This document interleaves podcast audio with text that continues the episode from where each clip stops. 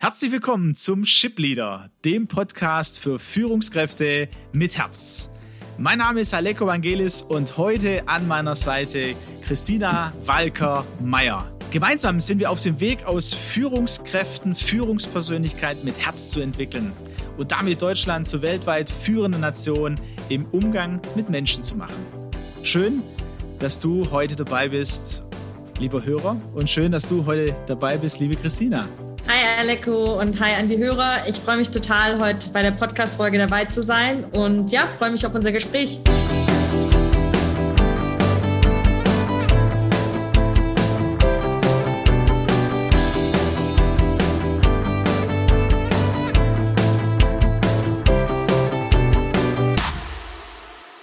Ja, die Christina, ich muss ja zugeben, ich kenne sie schon eine ganz gute Weile und da werde ich wahrscheinlich auch immer wieder switchen. Die Christina lebt seit einer ja, geraumen Zeit in Berlin, im schönen Berlin, aber sie kommt aus dem schönsten Örtchen des Schwäbischen Waldes, aus Mohrhardt oder wie wir Mohrharder sagen, aus Murret.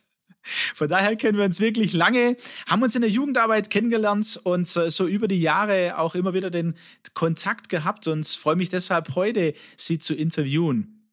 Sie hat den Master of Science, also in der BWL, äh, ist sie groß geworden. Ich habe so das erste Mal realisiert, ah, in Berufswelt ist sie eingestiegen, weil sie bei Zalando war. Ne? Zalando, da hat meine Frau dann natürlich gleich aufgehorcht und ich auch und äh, hat da ja einiges an Erfahrung gesammelt. Dann ist sie gewechselt, nachdem sie ja so ein paar Erfahrungen gemacht hat. Da kommen wir, glaube ich, heute so im Laufe des Latte Macchiatos drauf zurück, vielleicht auf die ein oder andere, die sie geprägt hat.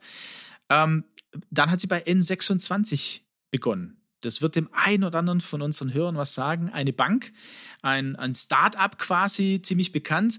Und als letztes ist sie gewechselt zu Bitwala als CPO, Chief Product Officer. Und vorher im Vorgespräch habe ich so für mich formuliert, irgendwie from Zero in Anführungsstrichen to Hero. Sie hat es beschrieben und plötzlich war ich da in einer Führungsrolle. Und äh, ich freue mich, dass sie heute davon berichtet.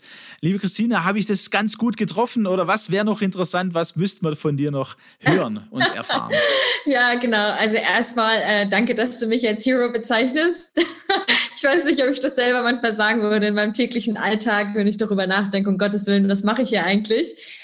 Ähm, ja, aber doch, du hast recht, es ging schon relativ, relativ schnell. Ähm, genau, ich habe einfach so in meinem Werdegang immer wieder nicht losgelassen, habe immer für das Bessere gekämpft und geguckt, kriegen wir das noch besser hin und auch äh, mich gerne gegen meine eigenen Führungskräfte aufgelehnt, wenn ich das Gefühl hatte, wir machen nicht das Richtige. Und ja, für mich hat es ganz gut funktioniert, dass ich dann ähm, ja, von, von Schritt zu Schritt, von Position zu Position dann auf einmal schnell auf einer C-Level-Position gelandet bin. Und ja, macht aber auf jeden Fall total Spaß. Es ist interessant, wie du erzählst. Ähm, uns hören ja einige Führungskräfte zu und du hast, äh, du beschreibst auch ziemlich schön von, von beiden Perspektiven. Du warst also keine einfache Mitarbeiterin, kann man das sagen? ich glaube, das liegt daran, dass ich wahrscheinlich schon kein einfaches Kind für meine Eltern war. Und Aleko, du kannst es ja auch am besten wissen, kein einfacher Teenager in Jugendgruppen. und ähm, ja, also ich glaube, ich hätte. Ich weiß gar nicht. ähm, genau, also von dem her, ich glaube, mich hat schon immer, ich hatte so immer ein bisschen meinen, meinen eigenen Kompass und habe auch immer, wenn ich das Gefühl hatte, ähm, Dinge ähm, sind nicht gerecht. Also Gerechtigkeit war immer sehr wichtig für mich. Dann habe ich sie halt angesprochen und wenn ich zum Beispiel jetzt auch, ähm, ich arbeite jetzt im Produktmanagement seit einigen Jahren, ne, wo es darum geht, dass wir halt eben digitale Produkte bauen für Nutzer. Und wenn ich das Gefühl hatte, dass wir was bauen, was für die Kunden vielleicht auch nicht relevant ist oder dass wir das nicht in der richtigen Weise bauen, dass wir wirklich ein Kundenproblem lösen, auch dann war ich halt immer auf jeden Fall, glaube ich, eine Person, die, ja, die das halt angemerkt hat oder gesagt hat, hey, das geht irgendwie besser. Ähm, machen wir gerade das Richtige oder genau. Also der auf jeden Fall auch nicht scheu davor war, auch in größeren Runden, egal ob das jetzt der Chef oder die Praktikantin war, auch in großen Runden eigentlich ihre Meinung preiszugeben und zu sagen, wenn ich was nicht gut genug fand, weil ich glaube, ich im Endeffekt geht es mir immer darum, dass wir Sachen richtig cool richtig geil machen, also dass wir Produkte bauen, auf die wir stolz sind und äh, nicht unbedingt immer den Weg des geringsten Widerstands gehen. Und Genau. Also ich glaube, ich war eigentlich nie scheu davon, meine eigene Meinung zu sagen, ähm, egal in welchem Forum das war.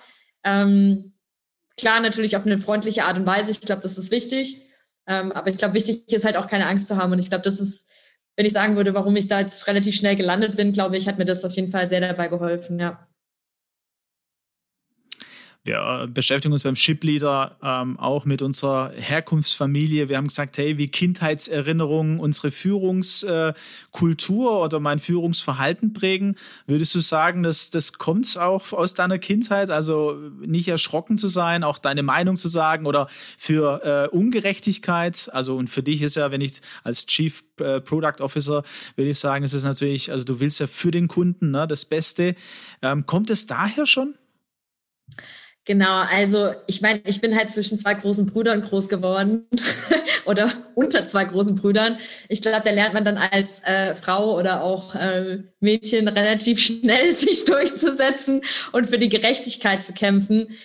Ähm, ja, ich glaube trotzdem so eine Gerechtigkeit. Ich meine, auch wie du weißt, ne, ähm, ich glaube schon auch, dass es bei mir so ein bisschen darin lag. Ich musste immer sehr an meine Großmutter denken, ähm, die, die uns auch so ein bisschen christlich erzogen hat ähm, und die uns einfach so, so dadurch halt natürlich ein Stück weit auch Werte mitgegeben hat. Ne?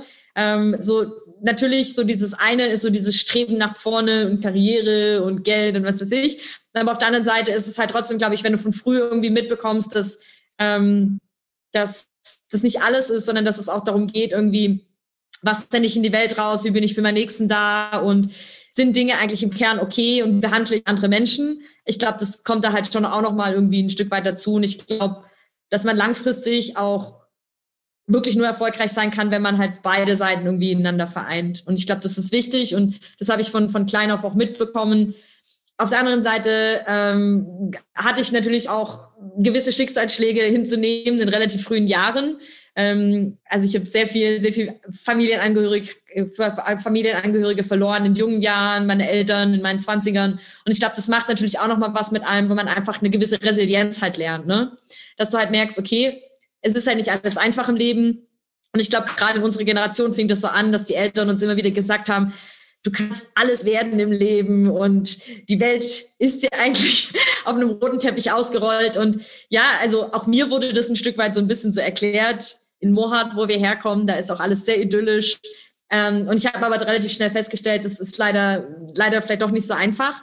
Ähm, und habe aber dann doch immer wieder es irgendwie geschafft, diese Hürden zu nehmen und eigentlich stärker daraus hervorzugehen und eigentlich nie die Hoffnung zu verlieren. Und ich glaube, das ist das Allerwichtigste, dass man irgendwie so eine Art von Hoffnung in sich im Herzen trägt, dass man sagt, egal welcher Stein mir in den Weg gelegt wird, dass ich weiß, es ist eine Phase und danach wird es aber eigentlich noch cooler. Und dass man immer weiß, es ist halt ein Auf und Ab im Leben und ähm, genau. Und dass man das eigentlich nur stärker macht und dass man eigentlich danach nur ja, resilienter wird. Mhm. Ja, jetzt äh, habe ich dich natürlich, du hast ja gesagt, ich war ja kein einfacher Teenager. Ja, ich erinnere mich da an ein, zwei Situationen im Speziellen, ähm, ja, wo du so, so auch ein bisschen der Rebell warst, ne? Ähm, oder auch, wie du sagst, auch positiv für die Gerechtigkeit. Wenn du da das gespürt hast, dann hast du auch eben deine Meinung auch gesagt, ne?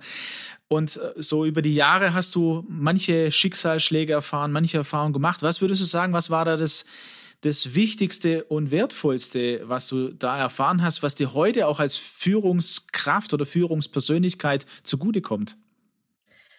Ähm, ich glaube, das Allerwichtigste, was ich gelernt habe, ist, ähm, egal was Schlimmes passieren kann, dass es immer wieder ein Neuanfang ist und so eine neue Möglichkeit, ähm, sein Leben in neues Licht zu rücken, ja. Und das ist jetzt natürlich auch ein Leben generell gesehen, ähm, aber genau das Gleiche muss man halt auch als Führungskraft verstehen. Ne?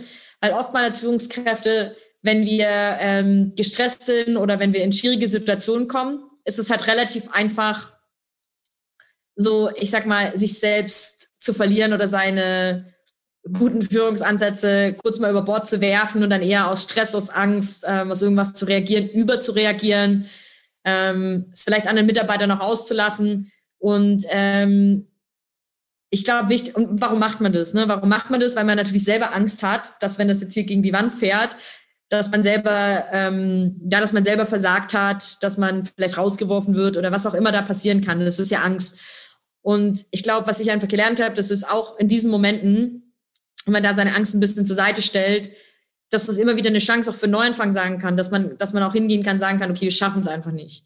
Wir schaffen das jetzt hier nicht, ähm, dass man einfach offen über Dinge spricht, dass man offen über Dinge spricht, die nicht einfach sind und ähm, dass man damit eigentlich auch jegliche Situation lösen kann. Weil in dem Moment bedeutet das vielleicht für ein Unternehmen, ja, wir launchen das Produkt jetzt nicht, wir bringen das Produkt nicht live oder wir müssen einfach einsehen, wir haben jetzt ein Jahr lang in was Falsches investiert. Aber meistens stirbt daran ja keiner, ne? Und es ist halt eine Möglichkeit, sich neu auszurichten.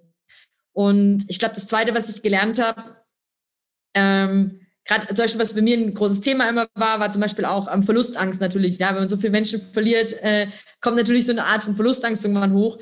Aber das, das haben auch andere, also haben viele Menschen, die gar keinen Menschen verloren haben. Ich glaube, Verlustangst ist so ein Thema, was wir Menschen oftmals schon in uns tragen. Und leider Gottes ähm, entscheiden wir oft basierend auf dieser Verlustangst. Und was ich so gelernt habe in dieser ganzen Zeit, ähm, was mir auch ähm, als Führungskraft ähm, sehr, sehr wichtig geworden ist, ist, dass wir immer möglich, also zwei Möglichkeiten haben als Mensch. Ne? Wir können entweder aus Angst entscheiden, Angst, Wut, ähm, was weiß ich, also, also alle, alle diese negativen Ecken, ähm, oder wir können halt aus Liebe entscheiden. Und egal, was wir eigentlich machen, und das sind wirklich, es kommt alles immer auf diese zwei Themen runter. Und alles, was wir entscheiden, und das ist wirklich als Führungskraft wichtig, hat der Mitarbeiter irgendwie, ja, Scheiße gebaut, ich kann halt hingehen und ich kann halt aus Angst, äh, Angst entscheiden. Ich kann ihn jetzt zur Schnecke machen, ich kann ihn eine Abmahnung geben, ich kann ihn feuern, ich kann wie auch immer negativ reagieren. Oder ich kann halt aus Liebe reagieren und sagen, okay, ähm, der sitzt da jetzt sowieso schon und der weiß, dass es nicht so cool war. Und ich glaube, keiner steht morgens auf und kommt zu, zur Arbeit und denkt, heute mache ich mal einen richtig schlechten Job macht keiner. Also manche sind halt vielleicht mehr oder weniger engagierter, aber ich glaube, per se kommt keiner böswillig zur Arbeit und möchte, macht was bewusst falsch. Ne? Und ich kann halt aus Liebe dann entscheiden und sagen, okay, ich habe Empathie, ich versuche mich in den rein zu versetzen und höre mir das erstmal an. Und was verliere ich eigentlich dadurch? Nix. Eigentlich verliere ich dagegen nichts. Ne? Und es ist dann wieder die Entscheidung, muss ich jetzt hart durchgreifen oder nicht. Und manchmal macht es auch Sinn, dass man hart durchgreift und manchmal hat man sich auch nicht im Griff. Aber wenn man sich das mal verinnerlicht und da versucht, öfters dran zu denken, dann ähm, macht trifft man einfach bessere Entscheidungen, nicht nur als Führungskraft, sondern, glaube ich, generell im Leben. Was ich bei dir so äh, wertvoll finde und äh, auch jetzt rauskommt, wie du es erzählst, ist auch eine eine, eine gewisse oder eine Grundehrlichkeit, ja, ehrlich die Dinge zu betrachten und offen, ja, und auch zu sehen, okay, ich mache Fehler oder wir machen Fehler, ne, auch das ganze Unternehmen, wir haben jetzt jetzt aufs falsche Produkt gesetzt oder haben es falsch umgesetzt, also auch mit einer Offenheit da umzugehen. Wie, wie, wie konntest du denn auch an einem gewissen Punkt kommen? Ähm, was hat dir denn da geholfen? Das wäre vielleicht für den einen oder anderen unserer Hörer auch nochmal so eine interessante Sache. Ich weiß äh, zumindest von dir, dass du auch manche Entscheidungen getroffen hast, die so ganz klar waren für dich, aber eine, eine, eine, eine große Freiheit hast du dadurch gewonnen und die dir jetzt auch in den letzten Jahren äh, geholfen hat, tatsächlich diesen Weg zu gehen und auch ähm, ein sehr erfolgreicher Weg auch ähm, ja, sich anfühlt und anhört. Ja, ähm, ja, ich glaube, also Ehrlichkeit kommt ja auch, warum sind die Leute nicht ehrlich oder warum haben sie vielleicht ein Problem damit, auch zuzugeben, dass sie halt nicht perfekt sind? Es ist ja auch wieder eine Angst. Und auch kann ich jetzt hier wieder dasselbe Beispiel nehmen. Natürlich kann ich dir jetzt eine perfekte Antwort aus einem Managementbuch geben. Äh, das ist sicherlich auch okay, aber ich kann dir auch eine, eine, eine menschliche Antwort geben und dir was von meinem Leben erzählen, weil im Zweifelsfall hört es jemand und kann was daraus lernen. Und das ist auch wieder Angst oder Liebe. Ne? Habe ich das Vertrauen, dass ich das erzählen kann und mir passiert nichts Schlimmes danach oder habe ich jetzt Angst davor, jetzt bin ich in einem Podcast, dann hören vielleicht ein paar Leute zu, hat das Konsequenzen auf meine Karriere später. Also ist auch wieder nur um das Beispiel nochmal anzuwenden. Ähm, ich glaube, eine Ehrlichkeit ähm, kommt daher, dass man, genau, dass man keine Angst hat, dass es Konsequenzen hat, sondern Vertrauen, dass durch eine ehrliche Kommunikation, ein ehrliches Gespräch ähm, auch sich bei dem anderen was bewegt, glaube ich. Das das ist mir wichtig. Kann man aber auch erst machen, wenn man natürlich sich selber kennt. Weil ich glaube, viele Leute sind nicht unehrlich, sondern viele Leute ähm, sind vielleicht noch nicht so in diese tiefen Runde gekommen, sich selbst kennenzulernen. Und das wird uns in der Schule auch nicht beigebracht. Ähm, wir werden eher darauf getrimmt, zu reagieren oder uns bestimmte Muster anzupassen, anstatt mal tiefer zu gehen und zu schauen, wer bin ich eigentlich, was macht mir eigentlich Spaß. Ähm, ich weiß noch, ich hätte irgendwann auch vor, vor ein paar Jahren Coaching angefangen und sie fragte mich, was macht Ihnen denn eigentlich Spaß? Und ich saß da mit irgendwie Ende 20 und dachte mir, ich weiß es gar nicht. Und es ist mir in dem Moment wirklich so aufgefallen, ich weiß es eigentlich gar nicht. Wenn man so drauf getrimmt wird, du machst dein Abitur und dann braucht man sein Studium, dann brauchst du einen Bachelor, Master, Job, Jobwechsel, Karrieresprung, was weiß ich.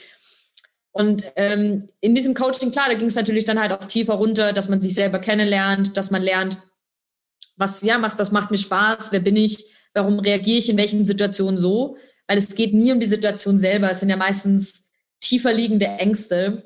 Und ich weiß noch einmal, als ich äh, meine erste eigene Reise unternommen habe nach Thailand und ich bin da auf so einer, auf so einer relativ einsamen Insel ins Meer gerannt und da waren lauter so Steine im Meer.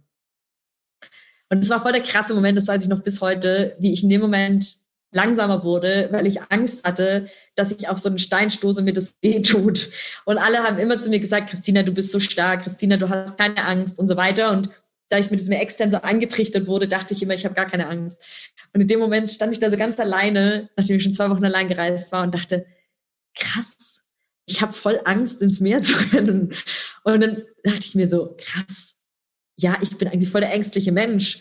Und es war so eine krasse Erfahrung für mich, wie ich da gelernt habe, krass, ich habe Angst. Und es war so ein völlig willkürlicher Moment. Und dann bin ich zurückgelaufen, habe mich da auf meine Liege gelegt und habe da mal richtig drauf reflektiert und ganz viel in mein Tagebuch danach geschrieben und habe das dann wieder mit in mein Coaching auch genommen und habe dann, dann hat sie gemeint, natürlich haben sie Angst, deswegen sitzen sie, also deswegen sprechen wir ganz viel über diese Themen gerade, um eben an diesen Ängsten zu arbeiten, weil sich unter Druck zu setzen, eine Karriere zu forcieren, macht man ja auch oft aus Angst. Genau, und dann halt diese Ängste kennenzulernen. Und wenn man die kennt, dann sind die auf einmal gar nicht mehr so schlimm. Weil was schlimmer ist, ist die Vorstellung von der Angst, die Vorstellung der Angst. Wenn ich, wenn ich das jetzt zu meinem Mitarbeiter sage oder wenn wir das Projekt nicht liefern, dann könnte X, Y, Z passieren. Und das sind ja nur Vorstellungen. Und diese Vorstellungen sind zehnmal schlimmer, wie das, was nachher eigentlich passiert. Weil wenn nicht wirklich jemand feuert, in dem Moment ist es ein Zehntel so schlimm. Da denkst du halt, ja gut, also ich muss jetzt fairerweise sagen, ich bin natürlich, habe jetzt keine Kinder, ich habe keine Familie, ich muss jetzt nicht zehn äh, Mäuler ernähren, ist vielleicht was anderes. In meinem Fall kann ich sagen, ich glaube, wenn ich entlassen werden würde, in dem Moment würde ich wahrscheinlich denken, cool, ähm, cool, dann ist es jetzt so, dann war es das nicht. Dann soll ich jetzt mal ein bisschen runterkommen und irgendwo, auf, es wartet offensichtlich was Besseres für, auf mich. Genau. Und ich glaube, ähm, dadurch kommt es halt. Man kann ehrlich sein, wenn man sich kennt und keine Angst hat. Du, du, du siehst ja, ich, ich grinse so ein bisschen vor mich hin, weil, ähm, ja, weil mich zum einen freut, von dir das so zu hören, ne? ähm, einfach wie du deinen Weg gegangen bist und was, was daraus entsteht. Ne? Und ähm, einige Beispiele, die du genannt hast, sind ja jetzt auch noch nicht so lang her. Ne? Also die Ende 20 äh, sind jetzt für unseren Hörer, der kann dich gerade nicht sehen wahrscheinlich, aber du wirst äh, in dem, glaube im besten Monat, in dem man Geburtstag haben feiern äh, kann, äh, 35, glaube ich, ne? Also das ist noch nicht lang her.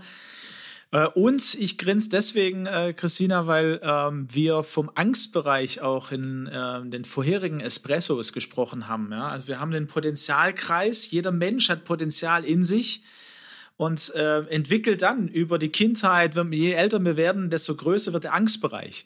Und im Angstbereich ist so ein bisschen, wie du auch gesagt hast, da ist einiges drin, ja. Also Angst, äh, Peter hat mal gesagt, wie so ein Containerbegriff der ähm, man äh, hilflos oder äh, vor Versagen oder sind so Gefühle. Bei uns Männern ist es noch ein bisschen noch ein bisschen ausgeprägter, weil wir haben ja uns wird ja gesagt, also man kennt keine Angst oder keinen Schmerz oder wie auch immer Schmerz, ne? Also oh, wer hat denn gern Schmerzen, ne? Ähm, aber das sind ja auch, die zeigen ja was an und äh, da kann ich mich bei dir ja auch gut erinnern.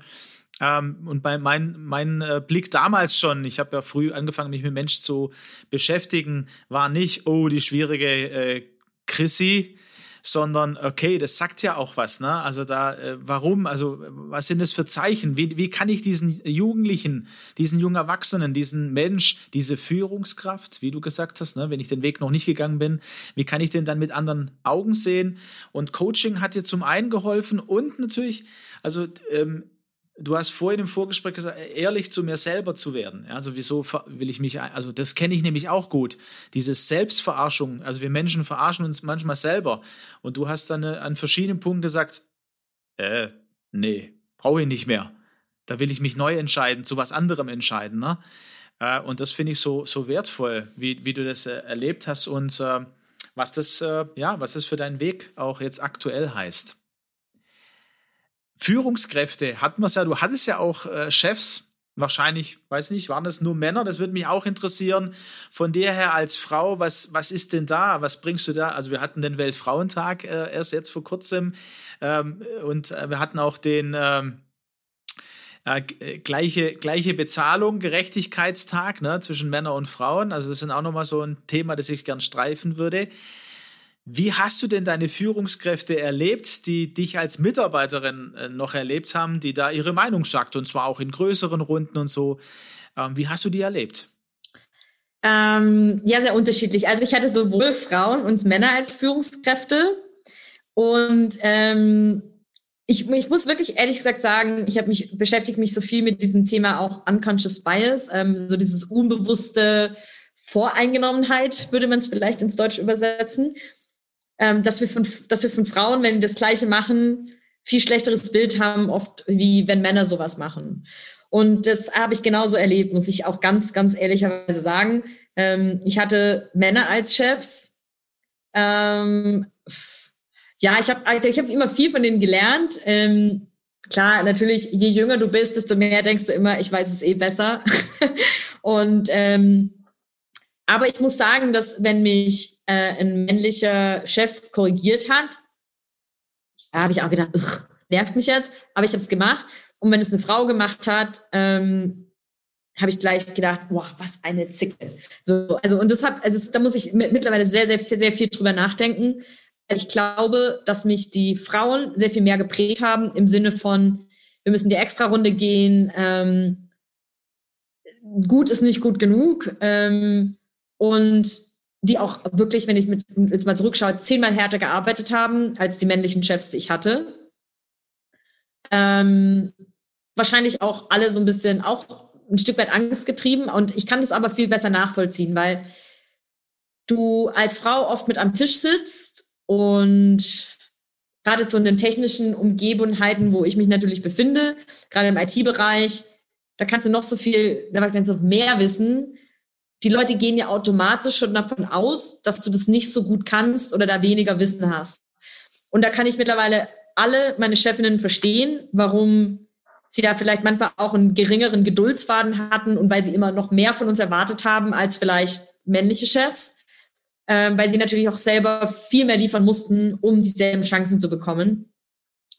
Und ähm, ich muss sagen, dass ich bei manchen Dingen, wodurch ich früher auch gedacht habe, warum machen die das denn? Die wären doch viel sympathischer, wenn sie XY machen würden, dass ich mittlerweile genauso geworden bin. Und ich habe mich manchmal oft gefragt, finde ich das jetzt gut oder nicht?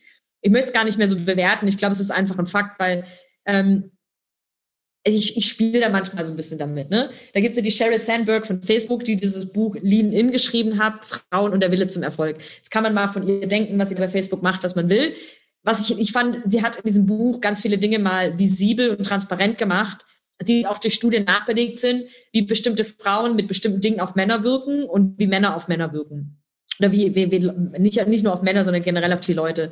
Und da brachte, brachte sie ein Beispiel von Studenten, die haben einen Lebenslauf äh, vorgelegt bekommen von einem Mann, der sehr erfolgreich war, Top-Universitäten, bestimmte Laufbahn und einen ähnlichen Lebenslauf, ähm, auch Top-Universitäten, ähnliche Laufbahn von einer Frau und sie sollten dann aussuchen, mit wem sie lieber zusammenarbeiten würden. Nur diesen Lebenslauf. Und ich glaube, 90 Prozent der Leute oder so hatten sich für den Mann entschieden, weil sie fanden, dass die Frau sicherlich so eine ambitionierte, mh, mm, unsympathische, karriere geile Frau sei. Und es ist, also das ist jetzt nur ein dieser Beispiele. Genauso hat sie zum Beispiel ein Beispiel gebracht, wenn man in einem Meeting sitzt und ein Mann erzählt von seinem Team und ich habe das gemacht und ich und ich und ich, dann wird es als gut wahrgenommen oder man hat dann so unbewusst das Gefühl, toll, der hat alles im Griff, bräuchte nicht viel machen. Wenn eine Frau das tut, ist sie gleich egoistisch, ähm, zieht allen Erfolg auf sich, ähm, völlig unangebracht, denkt nicht gemeinschaftlich und so weiter, sondern eine Frau muss immer im Wir reden. Und das sind so Dinge, die kann auch jeder mal ausprobieren. Also an die weiblichen Zuhörer, das funktioniert wirklich. Also es ist erschreckend, Aber das sind so kleine Dinge, wo ich sehr, sehr viel gelernt habe, ähm, dass man als Frau, wenn man weiterkommen will, muss man sich diesen Dingen ein Stück weit bedienen, weil das sind unbewusste Dinge. Und ich bin da, ich bin selber eine Frau und mir ist das auch schon passiert, dass ich in ein technisches Meeting komme und dann sitzt da eine 25-jähriges Mädel oder Frau. Und ich sag's auch ganz ehrlich wieder, dass ich manchmal auch in dem Moment gedacht habe, kommt es noch jemand, der davon Ahnung hat?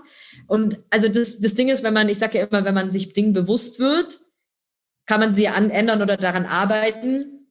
Und das ist auch nichts Schlimmes, sondern wir sind einfach irgendwie so ein bisschen durch die ganzen Medien, wie wir großgezogen werden, wie unsere Kinderbücher früher ausgestattet waren, dass die Frau steht in der Küche, der Mann ist der, der arbeitet, sind halt groß geworden und ähm, sozialisiert worden ein Stück weit. Und die jüngere Generation, die werden ein Stück weit anders erzogen und die haben auch andere Vorbilder.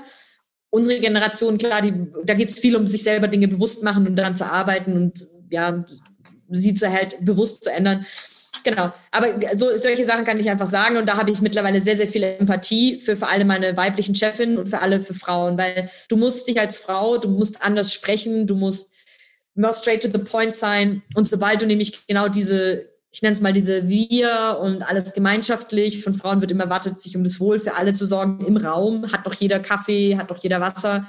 Ähm, sobald man das aber auch mitspielt wiederum, ist man zwar sympathischer, aber ähm, man kriegt doch, also man einem wird eventuell auch weniger Verantwortung zugesprochen. Und da, ich habe da noch keine komplette Antwort, aber ich glaube, man muss sich ein Stück weit ein Stück weit den Waffen des Mannes bedienen. Auf der anderen Seite möchte man natürlich, ja, es, wir sind, sagen wir es mal so, wir sind da noch nicht an einem gleich, an einer gleich, einer, wie sagt man, Equality. Ähm, wir, sind, wir haben noch keine Gleichberechtigung. Es ist wichtig, dass man heute diese Dinge weiß damit man dran, dran arbeiten kann. Weil das Schlimmste, was ich jetzt eigentlich machen will, ist zu sagen, wir Frauen müssen uns mehr wie Männer verhalten, um Karriere machen zu können, weil das soll nicht so sein. Kommt auf, auf, auf das Umfeld an. Ich glaube, man muss sich verstehen, welchen Mitteln man sich wo bedient. ja.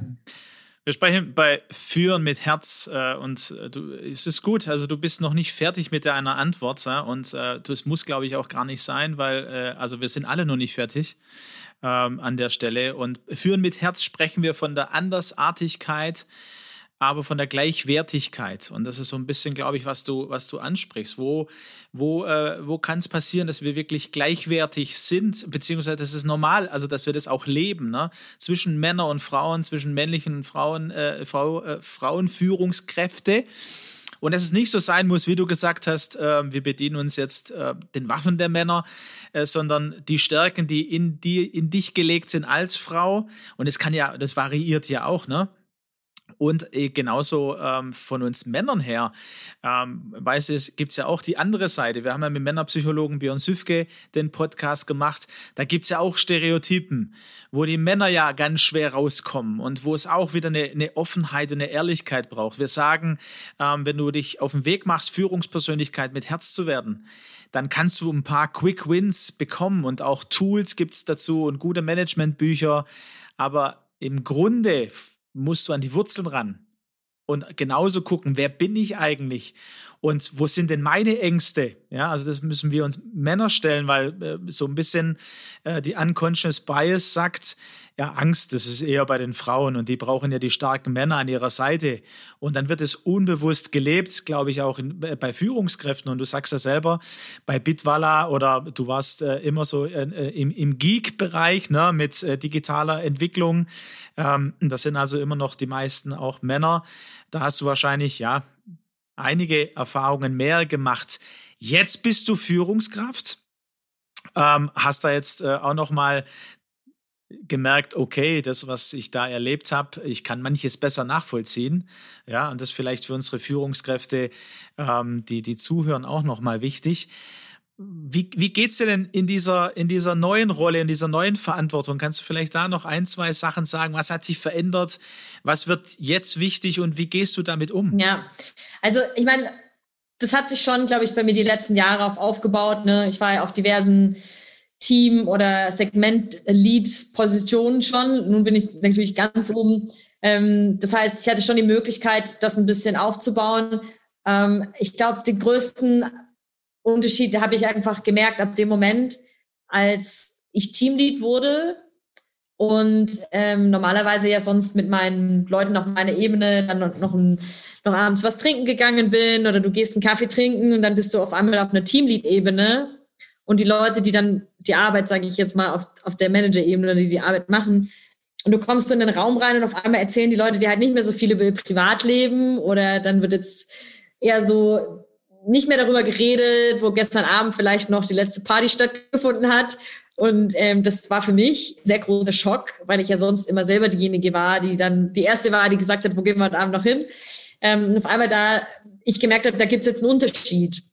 Und das ist natürlich, je höher du dann in der Hierarchiestufe kommst, ähm, merkst du da halt extrem den Unterschied, dass deine Kollegen, also für mich sind es immer noch alles Kollegen, aber für, du bist halt für die Leute nicht mehr die Kollegin, sondern du bist halt eine Leitungsfunktion, Position, Person.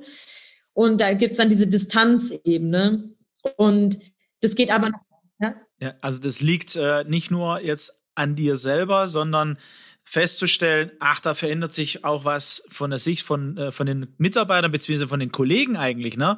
Und du warst jemand, der sehr beziehungsorientiert oder du bist jemand, der sehr beziehungsorientiert, der trotzdem arbeitet und da verändert sich was, ne? Total, genau. Und das sind so die einen Dinge, ne, dass du natürlich auf einmal wahrgenommen wirst als die Chefin, die jetzt in den Raum kommt und nicht mehr so die Person, mit der du vielleicht am Freitagabends feiern gehst. Was ja natürlich jetzt in Berlin in diesen ganzen Startups und Tech ist, ist ja ganz normal, ne? Weil wir duzen uns natürlich alle, sind alle relativ jung und da vermischt sich natürlich auch Freundschaft und äh, Kollegentum sehr, sehr stark miteinander. Ähm, außer du natürlich dann halt diverse Hierarchiestufen drüber bist, dann verändert sich da was. Ähm, was ich aber sonst auch gemerkt habe, ist, ähm, klar, es hat natürlich, dann merkst du es auch im, im Umfeld total, weil mh, hm, es ist ja jetzt so, wenn, wenn du selber so aufsteigst, dass nicht unbedingt dein Freundeskreis denselben Karriereschritte macht und überhaupt dieselben Karriereambitionen hat wie selber, weil manche wollen für die ist einfach was anderes wichtig im Leben. Und ähm, auch da habe ich natürlich mittlerweile eine, eine, andere Perspektive auf viele Dinge. Ne? Während du früher natürlich zusammensaßt und jeder regt sich so ein bisschen über seinen Chef auf, sitzt du mittlerweile daneben und denkst so, na ja, aber habt ihr schon mal an diese Perspektive gedacht? Und auch da bist du auf einmal, grenzt du dich ein Stück weit ab, weil du bist nicht mehr so in diesem Pool von, das ist, wir sind so die Gruppe und das ist so unser Problem heute, also die Problemstellung und wir regen uns darüber auf oder erzählen uns, tauschen uns halt aus, sondern auf einmal bist du ja im Endeffekt in, bringst du eine Perspektive vielleicht von der ich, Gegenpartei klingt jetzt wieder so, so negativ, aber du weißt, was ich meine, ne? Du bringst auf einmal eine andere Perspektive rein ähm, und bist grenzt dich dadurch ja ein bisschen von der Gruppe auch ab. Ne? Es ist ja so, so wie so eine Herdendynamik, die dann nicht mehr so ganz funktioniert. Ähm, da geht es aber weiter in deine Partnerschaft natürlich auch. Ne? Und da möchte ich jetzt auch wieder sagen, weibliche Führungskräfte. Ich habe letztens einen Podcast gehört von dem Bas Kast. Das ist der Herr, der diesen Ernährungskompass auch geschrieben hat. Ähm, ich finde das, ich finde das irgendwie einen ganz interessanten Typen. Äh, genau, der hat ja irgendwie auch in einem Podcast erzählt, dass ähm, Frauen ja weiterhin, egal wie viel sie verdienen, sich meistens trotzdem irgendwie, also er hat irgendwie Studie zitiert, trotzdem auch nach einen Mann sehnen, der ja trotzdem mehr verdient, dann irgendwie stärker und noch mehr für sie da sein kann. Ähm, ich, ich glaube, das ist nicht alles im Leben. Ich kann es aber nachvollziehen aus so einer gewissen, vielleicht ist es so eine Art Grundbedürfnis. Ich weiß es nicht. Ähm, klar fühlt es sich immer sicherer an, wenn du denkst, toll, ich kann für mich alleine sorgen. Und es ist mir immer wichtig gewesen, ähm, dass ich immer sagen kann, egal was mir in meinem Leben passiert, ich habe genug Geld, ich kann mir das leisten, was ich will und ich kann mir den Luxus und die das Leben einfach leisten, was ich möchte. Ähm, dennoch, natürlich fühlt es sich gut an, wenn du sagst, toll, mein Partner kann mich trotzdem überall hin einladen und ich muss mich dann nicht sorgen und ich kann mich zurücklehnen, weil theoretisch, obwohl ich mir mich selber ähm, finanzieren kann, fühlt es sich trotzdem gut an, wenn es jemand anders könnte. Ähm, so, und wenn du aber als Frau natürlich an bestimmte Ligen aufsteigst, ähm, da gibt es ja dann einfach immer weniger Männer die ähm, dann auch auf dieser Liga mitspielen. Und das ist, sagt man offiziell nicht ein Problem. Ähm, das ist auch in meiner Beziehung offiziell kein Problem. Aber ich glaube, zwischen den Zeilen und viel unausgesprochen ist es nicht einfach. Es ist eine Herausforderung, mit der man, wo man sehr viel, glaube ich, sprechen muss und immer sehr viel gucken muss, wieder so. Wir, wir sind, wie gesagt, sozialisiert mit diesen, mit diesen alten Rollen. Ähm, und ich glaube, oftmals sagen wir natürlich, die einen Rollen brauchen wir nicht, wir sind gleichberechtigt und so weiter. irgendwas in uns unterbewusst schwingt da dennoch mit, wobei das manchmal nicht so einfach ist. Auch hier wieder ähm, vielen Dank für deine, für deine Offenheit und Ehrlichkeit, Christina, an der Stelle. Ähm, Finde ich sehr, sehr interessant, wie du es erzählst. Also so, äh, du hast drüber nachgedacht schon, man merkt das. Und auch wieder, ähm, das beschäftigt dich und ich glaube, das ist eine, eine wichtige Sache. Also, wann ist ein Mann ein Mann? Wann ist eine Frau eine Frau? Wie funktioniert das im Miteinander? Ähm, wie sind wir auch erschaffen? Vielleicht ist es ein Grundbedürfnis. Was heißt das dann? Wie können wir damit umgehen? Also, ich glaube, so Fragen, ähm, die früher natürlich durch verschiedene ähm, ähm, ja, also Religion und so weiter, Vorstellungen da waren und jetzt eben sehr, sehr frei sind. Aber ich glaube auch, dass wir da ähm, neu äh, drüber nachdenken äh, dürfen, in der, in der ganzen ähm, Entspanntheit auch. Aber äh, also beides vielleicht, Entspanntheit und Wichtigkeit. Ich merke es ja auch bei mir in der Beziehung mit meiner Frau. Ähm, sie ist auch eine starke Persönlichkeit und wir sind jetzt äh, nächste Woche 20 wow. Jahre zusammen, äh, waren früh zusammen. Du, er, du erinnerst dich, klar? genau, und, äh, und da hat man natürlich die Erfahrung gemacht und ich äh, merke das ja auch. Also meiner Frau tut es gut, wenn, wenn sie einen starken Mann in Anführungsstrichen neben sich hat. Das heißt ja nicht, dass ich nicht äh, sehr verständlich, sehr warmherzig auch sein kann. Also was ist stark? Was ist Stärke? Äh, und genauso auch ähm, ja, für die Frauen. Also ich freue mich, äh, dass ich eine starke Frau an meiner Seite habe. Aber was bitte? Ja, und bei Führungskräften ist es, glaube ich, äh, ganz, ganz ähnlich, auch im Miteinander. Und ähm, so wie du beschreibst, finde ich sehr interessant. Also du bist ja auch so ein bisschen in der Startup-Szene da aktiv. Das heißt, die Hierarchien, man sagt ja flache Hierarchien und so, ne? Auch wieder ein spannendes Thema. Was bedeutet denn flache Hierarchie? Und wenn ich äh, die Rolle des, äh, des der Führungskraft habe, ähm, heißt es vielleicht trotzdem, dass ich lernen muss, wie ein Manager früher auch manche Entscheidungen zu treffen. Das hat Auswirkungen auf meine Kollegen. Wie gehe ich damit um? Man sprach, ähm, das habe ich immer mal wieder so gehört, von einsamer Spitze. Ja, wenn man einsame Spitze ist in diesen Ligen, wie du gesagt hast, dann ist die Gefahr, dass man einsam wird, ja, größer. Und das höre ich so ein bisschen bei dir raus. Was, was denkst du, was, wie kannst du in guter Art und Weise damit umgehen? Ähm, und weißt du schon, was da wichtig für dich wäre und was auch für Führungskräfte mit Herz da wichtig wäre? Genau, also ähm, ich ähm, die, die Konsequenz von dessen, was ich erzählt habe, wäre so ein bisschen diese einsame Spitze. Aber das ist, äh, glaube ich, nicht so, dass, dass man das so totalitär sehen kann, weil im Endeffekt baut man sich ja trotzdem mit manchen Kolleginnen einfach ein, ein gutes Verhältnis auf. Ne? Man hat ja auch immer wieder Unternehmen, wenn man wechselt, man nimmt dann so, sag ich mir, ein bisschen so deine Vertrauensperson nimmt man mit. Ähm, das ist ja zum einen so und diese Vertrauensbeziehung baust du ja auf durch eine Beziehung, die du irgendwie aufbaust. Ähm, und das fängt einfach an, dass du mit manchen Leuten ähm, auch in einem Meeting dann einfach mal ein normales Thema besprichst. Dann triffst du dich mal irgendwie vielleicht auf ein, auf ein Mittagessen zusammen. Und so entwickelt sich das ja auch. Also ich glaube selbst, dass du auch als ähm, Führungskraft ähm, auch in so einer hohen Position durchaus Freundschaften ähm, schließen kannst in so einem Unternehmen. Ähm, und das Zweite ist ja dann auch trotzdem, du, das gibt ja einmal dein Leben im Unternehmen und es gibt ja dann ein, Leben auch als Privatperson. Und ähm, es gibt ganz viele andere Themen, die im Leben wichtig sind, außerhalb ähm, des Jobs. Ähm, und ich glaube, das ist halt ganz wichtig, dass man auf der Ebene mit anderen Menschen auch zusammenfindet. Und bei mir ist es beispielsweise, ähm, dass ich gerade über dieses ganze Thema so, ähm, ich, ja, ich mache sehr viel Yoga und Retreats und sing da im Kirtan und lerne natürlich da auf diese spirituelle Ebene dann auch immer wieder Leute kennen, wo ich denke, die haben so überhaupt gar nichts mit meinem Arbeitsalltag zu tun. Aber das sind trotzdem für mich ähm, ja wichtige Impulsgeber, ähm, weil die mich auf einer ganz anderen Ebene irgendwo challengen, ne? Ähm, und nicht nur challengen, sondern aber auch ähm, ja da sind, mit denen ich ganz andere Zeit, Dinge, Zeiten verbringe und da interessiert es gar nicht, auf was für einer Position ich bin als auf der Arbeit, ähm, sondern da zähle ich halt als Mensch. Und ich glaube, das ist auch wichtig, dass man, dass man einfach sich mit Menschen umgibt, denen, die wahrscheinlich gar nicht so viel drüber wissen, was man da auf der Arbeit den ganzen Tag macht, damit die einen, halt einfach einen auch als, als Mensch wahrnehmen können, wo man halt auch wirklich Mensch sein kann und schwach sein kann.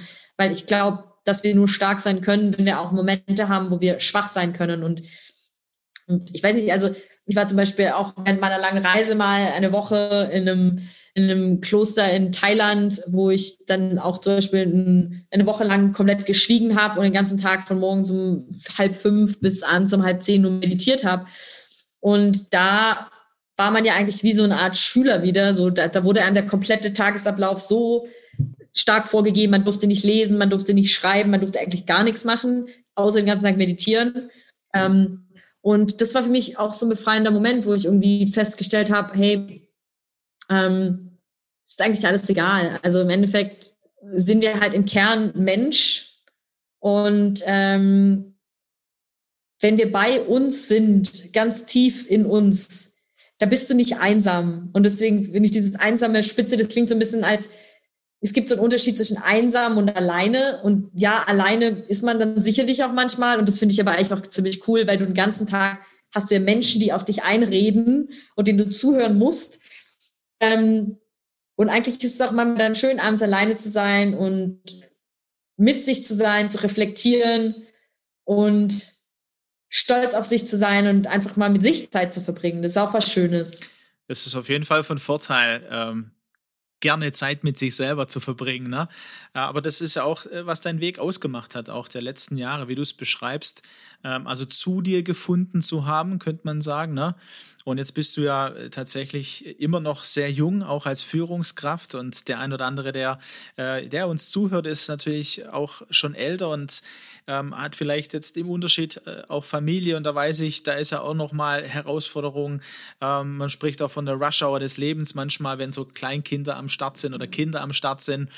Ähm, aber da von dir eben zu nehmen äh, oder die, die Gedanken oder die Idee zu nehmen, auch wieder zu sich selber zu finden vielleicht, ne? den Moment zu haben, ähm, auch äh, über das Normale hinaus zu überlegen, was tut mir gut und wie kann ich auch zu mir selber finden. Bei dir war es die Reise und eine Woche meditieren von halb fünf bis zehn, da das macht was mit mir. Ne? Also ich rede ja ähnlich gern wie du. und äh, aber aber es was dient dazu? Ne? Ähm, also auch außerhalb von sich selber, ne? die spirituelle Ebene, die geistige Ebene. Ähm, um da wieder vielleicht auch ähm, an, an dem einen oder anderen Stelle zu sich zu finden. Es muss ja nicht gleich eine Woche meditieren sein, aber da gibt es, glaube ich, Momente. Das höre ich von dir raus, auch für Führungskräfte und Führungspersönlichkeiten, die, die sich dann auf den Weg machen. Ähm, das klingt sehr schön. Ich würde äh, mit Blick auf die Uhr ähm, dir noch die Frage stellen, also du hast am Anfang gehört so von Shipleader und äh, Führen mit Herz von unserer Vision. Ich äh, sag dir nochmal, also dass wir gemeinsam auf dem Weg sind, um aus Führungskräften und wir meinen damit eben die Rolle der Führungskraft und manche Vorstellungen, wie Führungskräfte sein müssen, ähm, zu Führungspersönlichkeiten mit Herz zu entwickeln. Und Führungspersönlichkeiten deswegen ähm, genau das, wir sind ja Mensch. Wir sind und wir bleiben Menschen, Persönlichkeiten. Und in unserer Persönlichkeit, Körper, Geist und Seele, da ist, äh, da ist alles da, mit Herz zu entwickeln. Also Herz, so dieses, dieses innere entwickeln auch. Und damit Deutschland zur weltweit führenden Nation im Umgang mit Menschen zu machen. Das hört sich erstmal für die deutsche Kultur, oh, ja, weltweit führend. Herz ähm, aber Peter, Peter, Peter, ja, ja, ja. Ja, genau, Kopf, ne? Äh, Peter, der ist, der wird 65, also der ist ein paar Jahre älter, 30 Jahre älter als du. Der hat es äh, bei einem der ersten Podcasts, ist es so aus ihm raus und ich war selber erstaunt. Äh, und der hat gesagt, ja, wieso denn nicht? Also technologisch haben wir gemerkt, müssen wir wieder ran, aber das sollte doch nicht alleine sein. Wie wäre es denn, wenn wir uns aufmachen, alle Generationen, auch hier das ganze Land, um diesen Weg zu gehen? Wie hört sich das für dich an, als jemand, der eine, eine junge Führungskraft ist? Und was würdest du sagen, was wäre auf diesem Weg dann wichtig? Was würdest du also unserem Hörer, unserer Hörerin gerne noch mitgeben?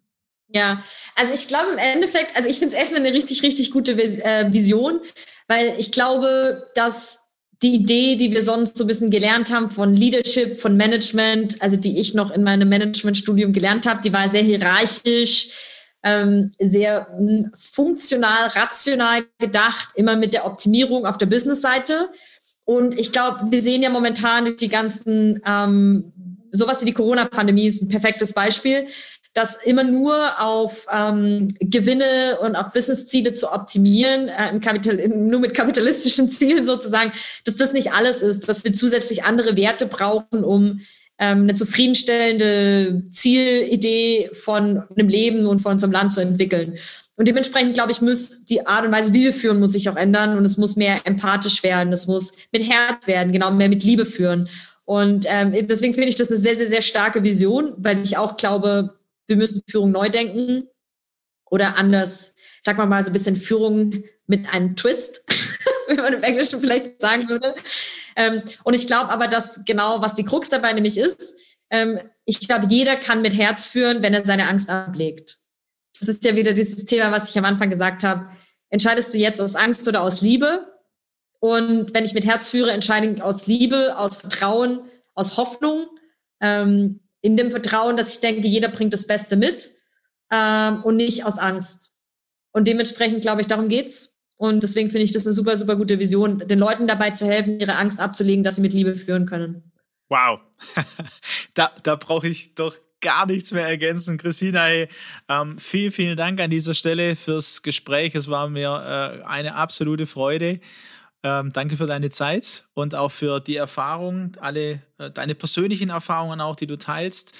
Und ich freue mich, äh, ja, dich äh, mit, mit auf diese Reise, äh, dich mitzunehmen und du mich, so dass wir gemeinsam tatsächlich diesen, also das wird mich äh, beschäftigen.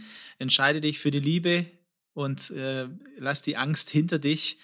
Das ist doch ähm, ja, ein richtig schönes Bild. Vielen Dank dafür. Ja, auch vielen Dank dir nochmal, Aleko, für das tolle Interview. Ähm, weil, also ich habe jetzt auch gemerkt, wie schön das irgendwie allein für mich war, über diese Dinge im Gespräch mit dir zu reflektieren. Äh, die Fragen, die du mir gestellt hast. Und ähm, ja, wir nehmen das Interview gerade auf in einem sehr stressigen Arbeitsalltag von mir, der ähm, sehr, sehr ähm, voll ist, von morgens um acht bis abends äh, bis spät. Ähm, und es war jetzt auch ein schöner Moment für mich, mir diese, diese Zeit zu nehmen und während meinem Alltag mich da kurz rauszuziehen. Es war wie so ein kleiner Luxusmoment, äh, mit dir darüber zu sprechen. Danke dafür. Sehr gerne und äh, ja, vielen Dank auch fürs Zuhören an unsere Hörer und Hörerinnen. Und wir laden ein, auf diese Reise weiter mitzugehen, äh, vielleicht auch konkret mitzugehen. Wir haben auch so die, die Idee, eine Community von Führungskräften mit Herz äh, aufzubauen oder Führungspersönlichkeiten mit Herz. Die Ship Leader Community. Auf LinkedIn haben wir da schon eine Gruppe gestartet jetzt, einfach um zu sammeln. Und am 8. April treffen wir uns äh, zum ersten Mal in Stuttgart, hoffentlich physisch, wenn es Corona möglich macht. Und Christina, wir werden sicher auch nach Berlin kommen. Vielleicht machst du dich auch da mit uns auf den Weg und äh, wir können auch äh, ja die physische Begegnung, äh, die Beziehung aufbauen und voneinander auch lernen, sich ermutigen, wertschätzen, dieses Vertrauen schenken und ähm, auf der einen oder anderen Seite uns vielleicht auch äh, ähm, herausfordern. Wer das möchte, darf sich gerne bei uns melden, mail at shipleader.de oder über LinkedIn uns anschreiben und den laden wir dann gerne in die Gruppe ein. Wir würden uns sehr freuen. An dieser Stelle ja, wünschen wir noch entweder einen schönen Sonntag, eine schöne Woche. Bis bald, macht's gut.